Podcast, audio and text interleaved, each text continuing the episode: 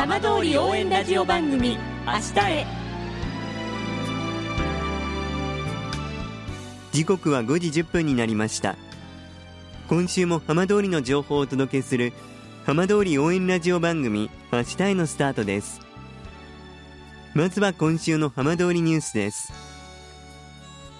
原発事故による帰還困難区域のうち浪江町の復興拠点の避難指示が今月31日の午前10時に解除されることになりました。残る富岡町と飯舘村もこの春の解除を目指しています。さて毎週土曜日のこの時間は浜通りのさまざまな話題をお伝えしていく15分間。震災と原発事故から間もなく12年。ふるさとを盛り上げよう笑顔や元気を届けようと頑張る浜通りの皆さんの声。浜通りの動きにフォーカスしていきます。お相手は森本洋平です。どうぞお付き合いください。浜通り応援ラジオ番組明日へ。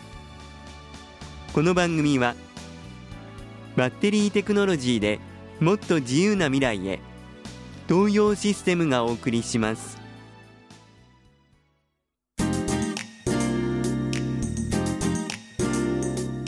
代わっては浜通りの話題やこれから行われるイベントなどを紹介する浜通りピックアップです。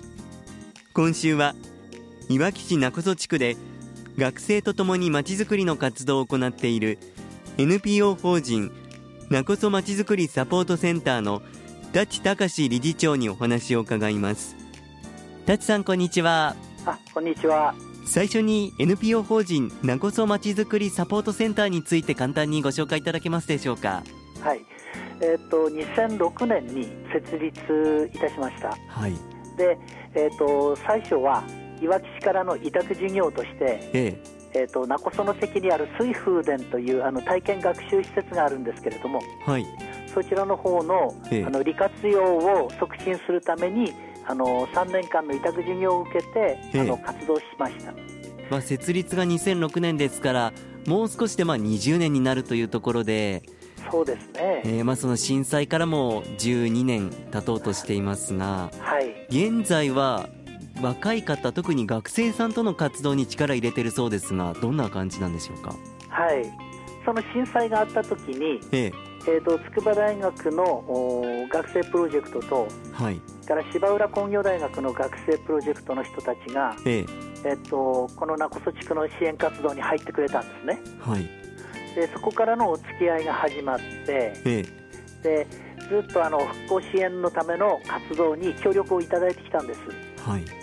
で、まあ、10年目をもってえ我々もあの復興の活動にかついてはあの終わりにしようとえはい。いうことにしたんです。えでもともとまちづくり団体なのでそちらの方にこうシフトしてきたんですけれども。ええ。で彼らもその復興支援からまちづくりの方に協力をして継続してこう活動を一緒にするえはい。というような状況で現在まであの進んできてます。ただ一概にまちづくりといってもかなりこう範疇は広いと思うんですけれども、はい。どういうところに学生さんは興味持って活動しているんでしょうか？いくつかあるんですけども、ええ。ー、と一つはあの今いわき市も福島県もあの自転車に関する情報発信とえか、はい。あのサイクリングロードの整備とかえそういったことを進めていてえ、はい。えー、勿来地区でもその自転車を活用した情報発信をしていきたいということで学生の方から興味が、はい。あの出ましてですねええ。いわき FC の入ってるところにあの日本パラサイクリング協会って言いまはい。して、え。障害者の自転車をあのサポートしている団体があるんですね。ええ。乗れるっていうあの、はい。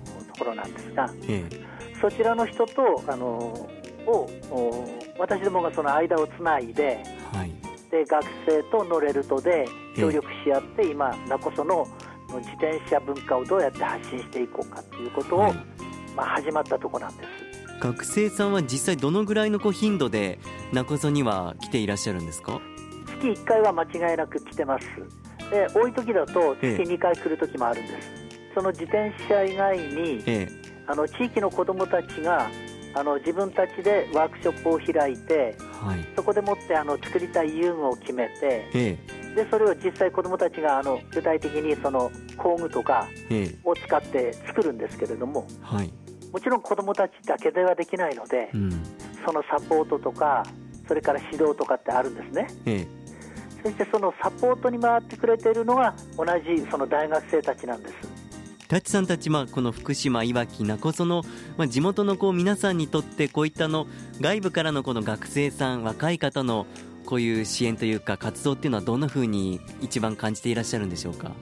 よくあの街づくりではえよそ者バカ者とかってこう言われますよねで若者の人たちが必要だっていうのはむしろ大学生都会の大学生だと客観的な目でええ。こう見てくれるところもあってえはい。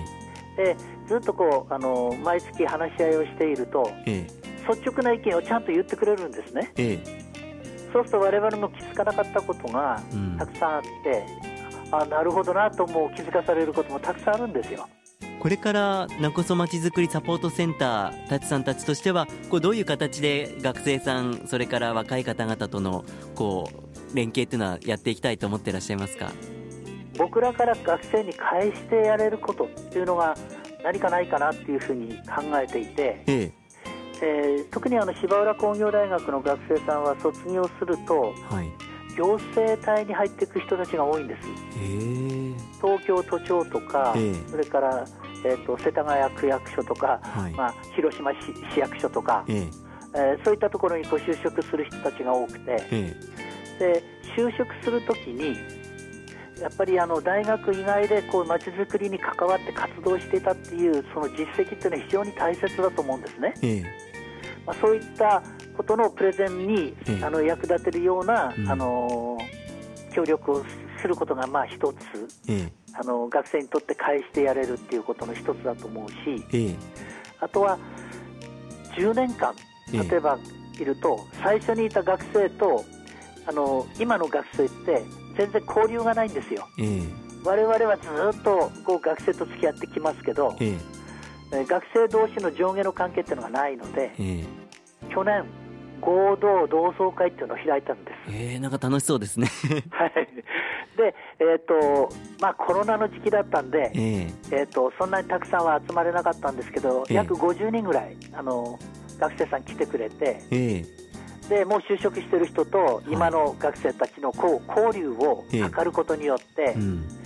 で世代を超えてあこ同じ学プロにいたんだっていうこととか、ええ。例えばあのコンサルタント会社に就職する人と行政に就職する人がいるとするとええ。行政の人たちが発注側でええ。コンサルタント会社の人は受注側に入るわけですね。はい。そうするとええ。いやあの同じ大学で同じ学プロだったんですよっていうことがあればえその初めましてを省くことができるわけですね。え確かに。でそういうつながりを作ってやれるやれないかなっていうのも一つあったんです。ええまあでもその皆さんの共通の話題の中にこのいわきなこそなるっていうのはなんだかこう素敵なことですよね。そうですね。このなこそでもって、ええ。あのみんなが活動していってそれがこういろんなところでええ。また花開いてい,、ったらいいなっていう感じですね。まあ、それが回り回って、まあ、日本全体もそうですけれどもまたなこそいわきに何かこう違った形で戻ってくるといいですよね。モニュメント防災緑地にモニュメントを作ってあるんですけどもええ。その下にタイムカプセルが入ってるんです。はい。で2011年の震災の時のものが入ってるんですけどもえ2031年にこれを開けるんです。で学生には全員に言ってるんですけどうえ2031年の3月11日にはええ世界中のどこにいてもええ。休みを取ってなこそに来てくれと。えしてみんなでこれを開けてええ。で中に入ってるあの震災の時のその例えばあの証言集とか入ってるんですね。ええ。被災した人たちの証言集が入ってるんでそれをお返しするとかええ。あとは出したものをどういうふうにこれからあの世の中にまたねあの出していくかとかえ。そういったことも含めてあの学生さんたちあのぜひともやってくださいということで伝えてあるんです。はい。またみんなあのあと2031年にはここに集まると思います。いやでもそれまでの間、まあ、それぞれがこうどういう形でこう活動していくかっていうのもまたその時集まった時に違ったこう化学反応だったりとか、はい、何かこう新しいものが生まれそうな気がしてこれから楽しみですね本当に。そうですね。我々もあの年取っていられませんから頑張っていきたいと思います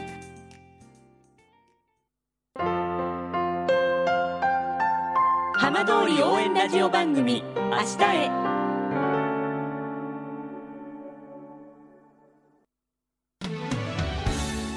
浜通りの情報をたっぷりでお送りしてきました浜通り応援ラジオ番組明日へ。放送した内容は一部を除きポッドキャストでもお聞きいただけます。ラジオ福島のホームページからぜひチェックしてみてください。この番組はバッテリーテクノロジーでもっと自由な未来へ東洋システムがお送りしました。